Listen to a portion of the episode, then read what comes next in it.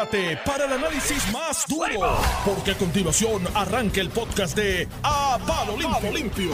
Esa historia a Pichi Torres Zamora que me sustituyeron esos tres días y la pasaron bien contigo, los escuché bastante. Sí, sí, fueron buenos programas. Están por ahí, yo creo que los subieron en Spotify, los van a subir en las redes en estos días. Este, mira, vamos a coger el COVID, mascarilla de vuelta. Eh, pues como tú sabes, el, el secretario de salud de la semana pasada había eh, ya emitido una orden administrativa para obligar a los estudiantes y universitarios de 12 años o en adelante y maestros y personal docente y no docente en las escuelas y universidades a vacunarse para como condición para eh, pues, entrar o, tener educación presencial o estar en los planteles escolares universitarios.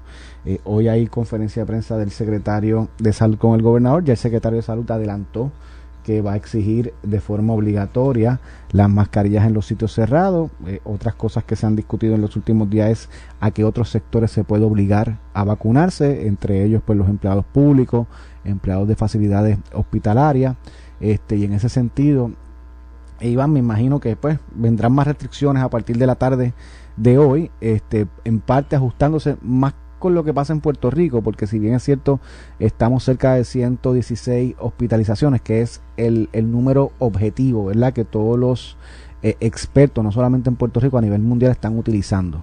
Eh, eh, porque ya el, nivel de positividad, el otro objetivo es infecciones, ¿verdad? Confirmado, pero estos porcientos de positividad pierden razón de ser, y no solamente lo dicen los epidemiólogos en Puerto Rico, en el mundo entero, porque en la medida que la gente se vacuna, la gente deja vacunada deja de hacerse pruebas. Y el que va a hacerse pruebas es el que tiene un síntoma particular, fiebre, pérdida de olfato, y en, ese, en esa población, pues el porciento va a ser mayor porque mucha gente que no está infectada no se hace la prueba, por lo cual no opera favorablemente para bajar el número eh, de porcentual de infecciones. Así que, aunque en Puerto Rico todavía estamos en, unos números, eh, eh, ¿verdad?, controlables, ciento y pico de hospitalizaciones, no es menos cierto que a nivel mundial ha habido un repunte, especialmente en Estados Unidos con esto de la variante variante Delta.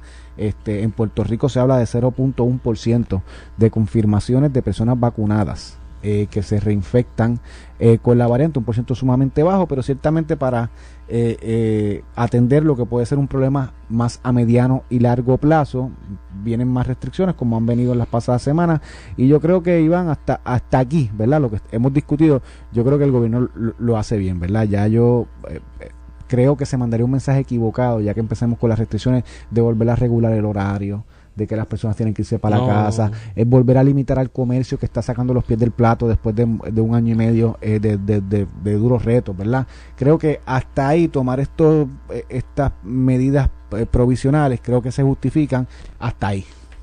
Yo creo que vamos a ver lo que anuncia el gobernador en la tarde de hoy. no, no creo que haya aquí un repunte en Puerto Rico. Digo, salvo el asunto de la estadística de que el porciento de positividad está en seis punto y pico, ¿no? De los que se realizan las pruebas, ¿no? Eh, pero el asunto es, no es tan solo el porciento de positividad, es el asunto de las consecuencias del sistema. O sea, yo, yo sigo en este planteamiento de que la responsabilidad del gobierno con este tema, Ramón, no es evitar que la gente se enferme. La gente se enferma. El gobierno tiene que establecer las condiciones higiénicas y de facilidades eh, y materiales para darle atención médica a los que se enferman de manera efectiva. Ciertamente el porcentaje que tú estableces de reinfección de personas que ya están vacunadas, ¿no? De infección de personas que ya están vacunadas es sumamente bajo. Yo creo que hay más, más por ciento de probabilidad de montarte en el carro y morir en un accidente de tránsito que, que, que, que es una actividad que hacemos todos los días, que es ese por ciento. Y sigue que seguir reforzando el proceso de vacunación y yo creo que se le pueden limitar privilegios a las personas. Mira, alguien decía que el gobierno no me puede limitar a mí a acceder a ciertos sitios por condición de vacuna. Pues mira, sí, hay ciertas actividades, Ramón, que de alguna manera hay unos criterios que tú utilizas para evaluar quién entra, que son privilegios, o cuando tú haces una evaluación de los criterios de quién entra, son privilegios. Ir a un concierto de, de estos de reggaetón en el Choliseo, Ramón, hay unos privilegios económicos, incluso hay unas personas que tienen unos privilegios económicos que le permiten ir, porque la taquilla vale 300 pesos, 400 pesos. Eh, ir a un juego de baloncesto es un privilegio para mucha gente también, económico, de tiempo, de distancia que existe desde la actividad hasta su casa.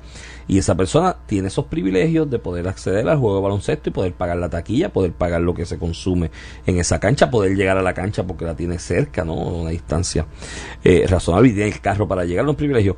Yo creo que exigirle la vacuna como uno de esos criterios es un privilegio.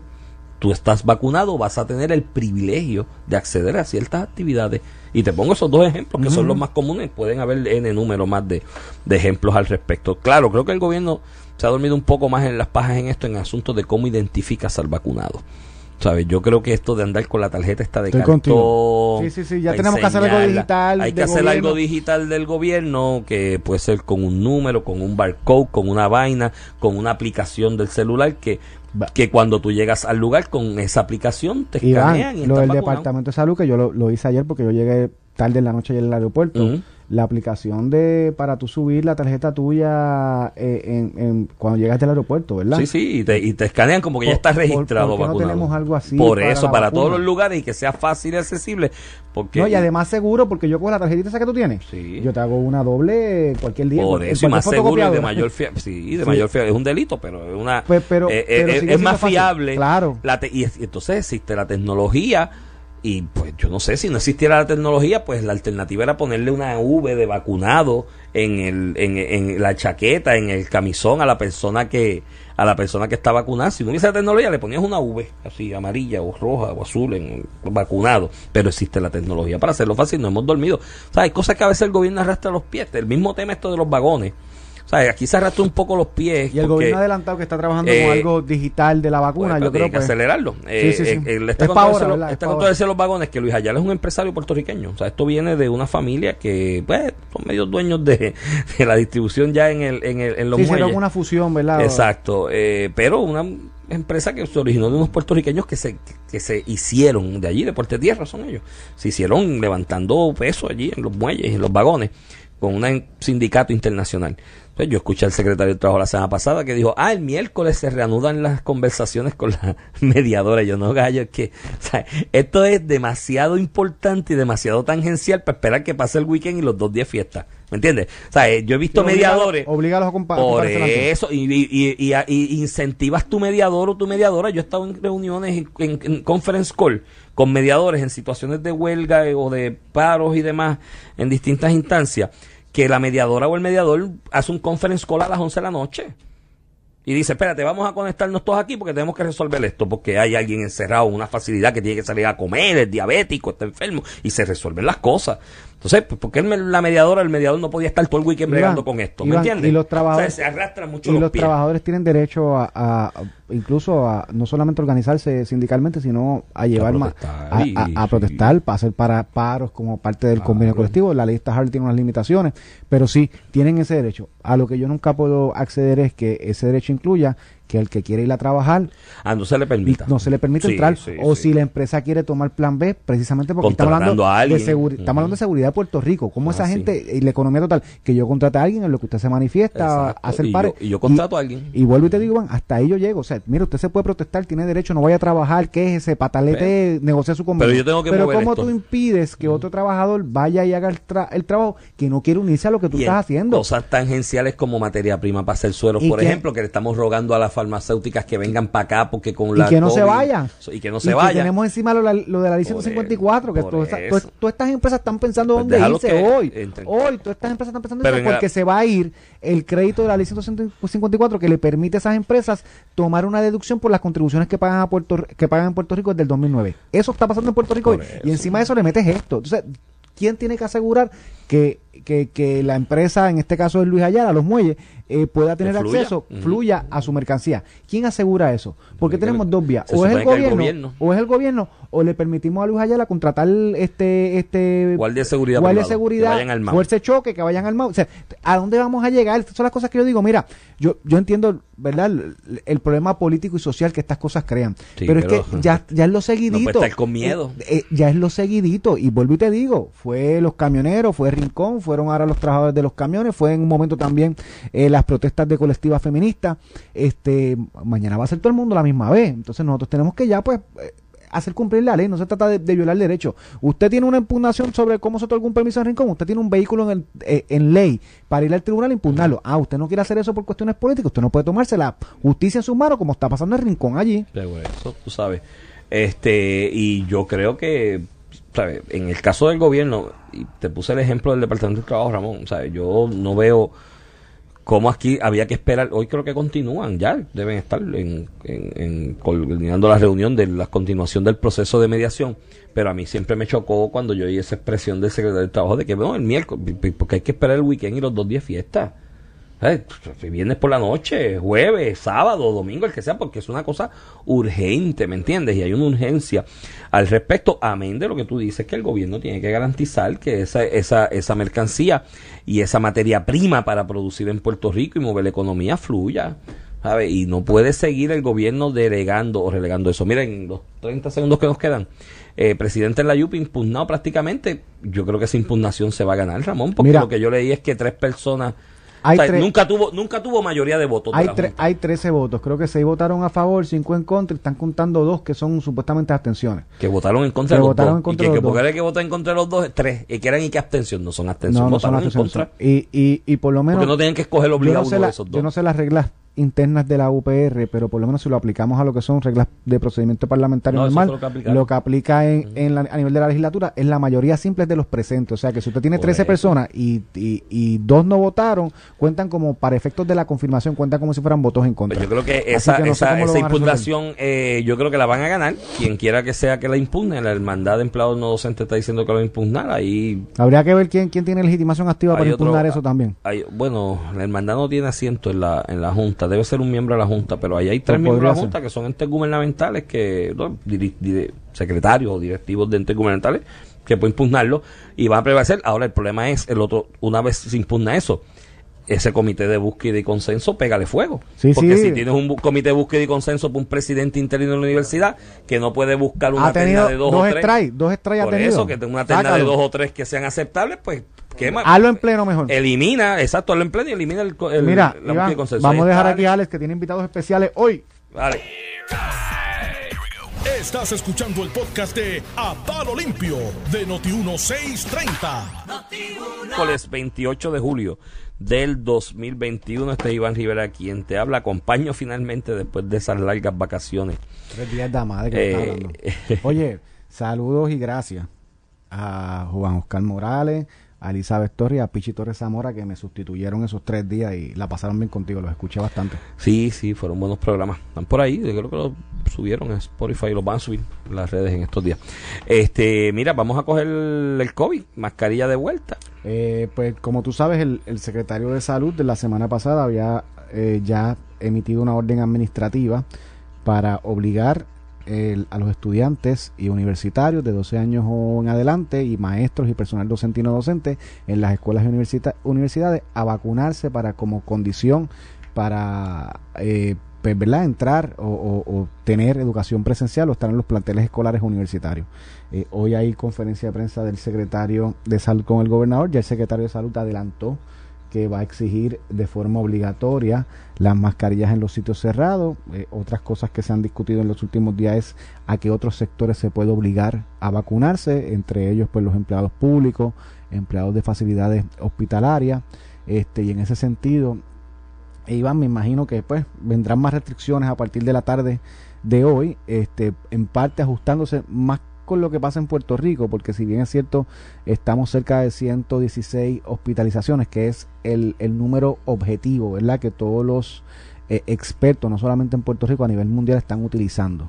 Eh, eh, porque ya el, nivel de positividad, el otro objetivo es infecciones, ¿verdad? Confirmado, pero estos porcientos de positividad pierden razón de ser y no solamente lo dicen los epidemiólogos en Puerto Rico, en el mundo entero, porque en la medida que la gente se vacuna, la gente deja vacunada deja de hacerse pruebas. Y el que va a hacerse pruebas es el que tiene un síntoma particular, fiebre, pérdida de olfato, y en, ese, en esa población, pues el porciento va a ser mayor porque mucha gente que no está infectada no se hace la prueba, por lo cual no opera favorablemente para bajar el número eh, de porcentual de infecciones. Así que, aunque en Puerto Rico todavía estamos en, unos números, eh, eh, ¿verdad?, controlables, ciento y pico de hospitalizaciones, no es menos cierto que a nivel mundial ha habido un repunte, especialmente en Estados Unidos con esto de la variante variante Delta.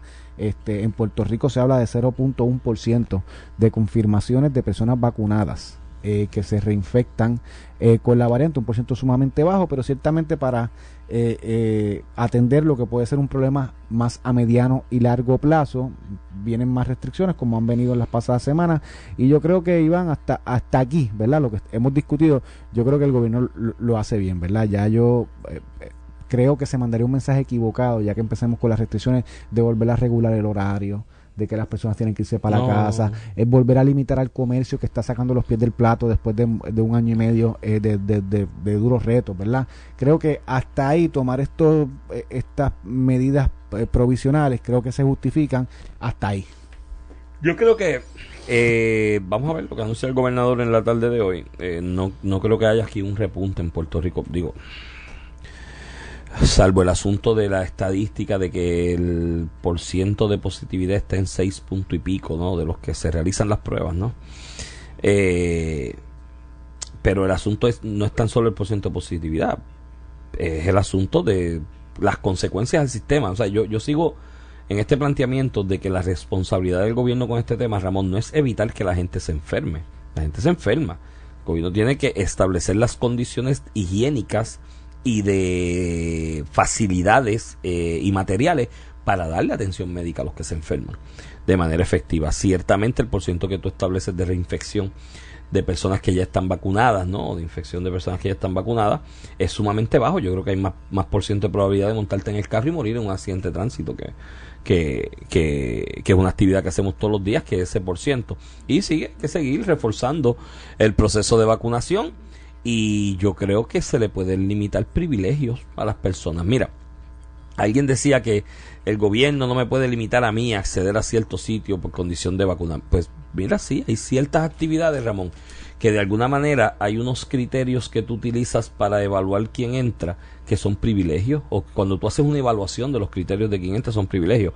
Ir a un concierto de, de estos de reggaetón en el Choliseo, Ramón, hay unos privilegios económicos, incluso hay unas personas que tienen unos privilegios económicos que le permiten ir, porque la taquilla vale 300 pesos, 400 pesos. Eh, ir a un juego de baloncesto es un privilegio para mucha gente también, económico, de tiempo, de distancia que existe desde la actividad hasta su casa. Y esa persona tiene esos privilegios de poder acceder al juego de baloncesto y poder pagar la taquilla, poder pagar lo que se consume en esa cancha, poder llegar a la cancha porque la tiene cerca, ¿no? Una distancia eh, razonable y tiene el carro para llegar a los privilegios. Yo creo que exigirle la vacuna como uno de esos criterios es un privilegio. Tú estás vacunado, vas a tener el privilegio de acceder a ciertas actividades. Y te pongo esos dos ejemplos que son los más comunes. Pueden haber N número más de, de ejemplos al respecto. Claro, creo que el gobierno se ha dormido un poco más en las pajas en esto, en asuntos de cómo identificas al vacunado. ¿Sabes? Yo creo que esto de andar con la tarjeta está de cartón.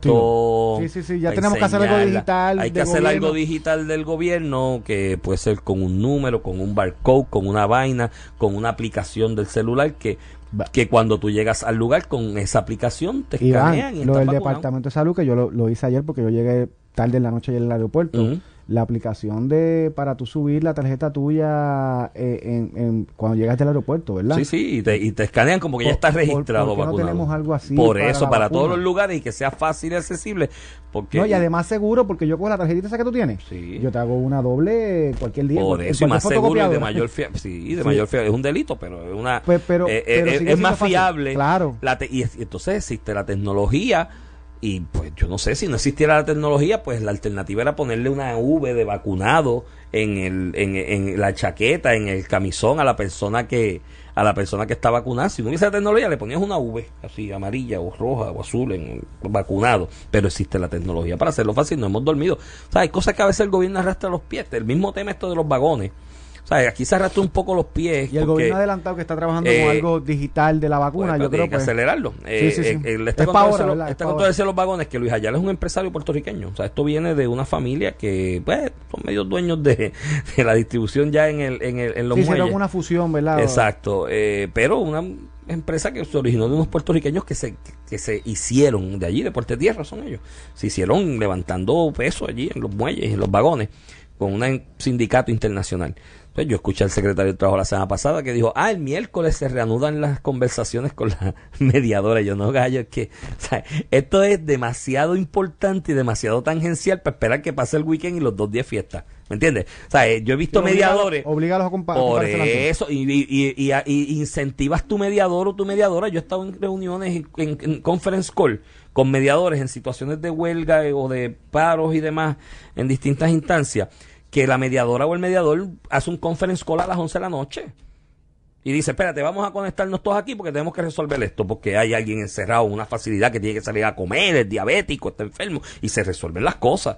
Entonces, pues, ¿por qué la mediadora, el mediador no podía estar todo el weekend bregando con esto? ¿Me entiendes? Y los trabajadores, se arrastran mucho y los, trabajadores tienen derecho a, incluso a no solamente organizarse sindicalmente, sino a llevar más a, protestar, para hacer para paros como parte del convenio colectivo. La lista Harley tiene unas limitaciones, pero sí tienen ese derecho. A lo que yo nunca puedo acceder es que ese derecho incluya que el que quiere ir a trabajar ah, no se le permita. no se le permite entrar. o si la empresa quiere tomar plan B precisamente porque estamos hablando, de estamos hablando de seguridad de Puerto Rico esa ah, gente y la economía total que yo contrate a alguien en lo que usted se manifiesta hace el pare y yo, contrato a alguien. y vuelvo y te digo hasta ahí yo llego. O sea mira usted se puede protestar tiene derecho no vaya a trabajar que es ese patalete negocia su convenio pero yo tengo que pero cómo tú impides que otro trabajador vaya y haga el, trabajo que no quiere unirse a lo que tú estás haciendo cosas tangenciales como materia prima para hacer suelos por ejemplo que le estamos rogando a la farmacéuticas que vengan para acá porque con la y que no se vayan y que no se vayan tenemos encima lo, de la ley 154 que todas estas empresas están pensando pues dónde irse hoy.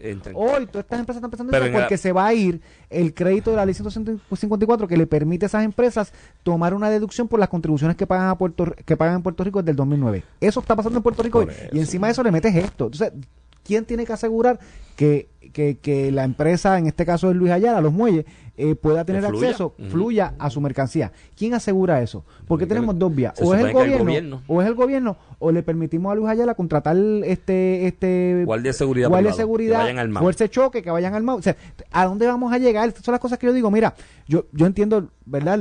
El, problema político y social que estas cosas crean. pero, es que ya, ya es lo seguidito. No con miedo. Eh, eh, ya es lo seguidito. Y vuelvo y te digo, fue los camioneros, fue Rincón, fueron ahora los trabajadores de los camiones, fue en un momento también eh, las protestas de colectivas feministas. Este, mañana va a ser todo el mundo la misma vez. Entonces nosotros tenemos que ya, pues, hacer cumplir la ley, no se trata de, violar derechos. Usted tiene una impugnación sobre cómo se otorga un permiso en Rincón, usted tiene un vehículo en, eh, en ley para ir al tribunal e impugnarlo. Ah, usted no quiere hacer eso por cuestiones políticas, usted no puede tomarse la justicia en sus manos como está pasando en Rincón allí. Eso tú sabes. Este, y yo creo que en el caso del gobierno, y te puse el ejemplo del Departamento de Trabajo, Ramón, ¿sabes? yo no veo como aquí había que esperar, hoy creo que continúan ya, deben estar en, coordinando la reunión de la continuación del proceso de mediación, pero a mí siempre me chocó cuando yo oí esa expresión del secretario de Trabajo de que, bueno, el miércoles, porque hay que esperar el weekend y los dos días fiesta. Viernes por la noche, jueves, sábado, domingo, el que sea, porque es una cosa urgente, ¿me entiendes? Y hay una urgencia al respecto, amén de lo que tú dices, que el gobierno tiene que garantizar que esa, esa, esa mercancía y esa materia prima para producir en Puerto Rico y mover la economía fluya.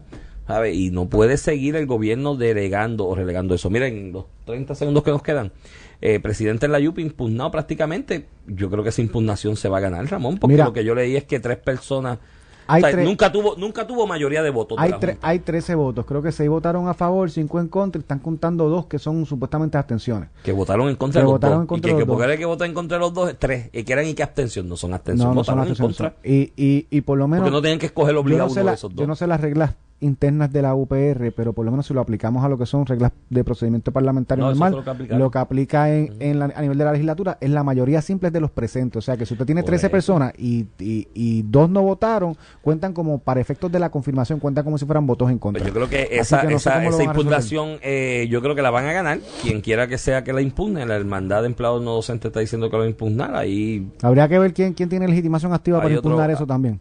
bueno, la hermandad no tiene asiento en la, en la Junta debe ser un miembro de la Junta, pero ahí hay tres miembros de la Junta que son entes gubernamentales, que secretarios o directivos de entes gubernamentales, que pueden impugnarlo y va a prevalecer. Ahora el problema es el otro, una vez se impugna eso, ese comité de búsqueda y consenso, pégale fuego. Porque si tienes un comité de búsqueda y consenso para un presidente interino de la universidad que no puede buscar una terna de dos, o tres. dos por eso, que tenga una terna de dos o tres que sean aceptables, pues quema. Hazlo en pleno mejor. Elimina, exacto, hazlo en pleno y elimina el, el- Mira, la Iván, moción de consenso. vamos a dejar aquí a Alex que tiene invitados especiales hoy. Esto fue el podcast de A, A- Palo Limpio de Noti1630. Dale play a tu podcast favorito a través de Apple Podcasts, Spotify, Google Podcasts, Stitcher y notiuno.com.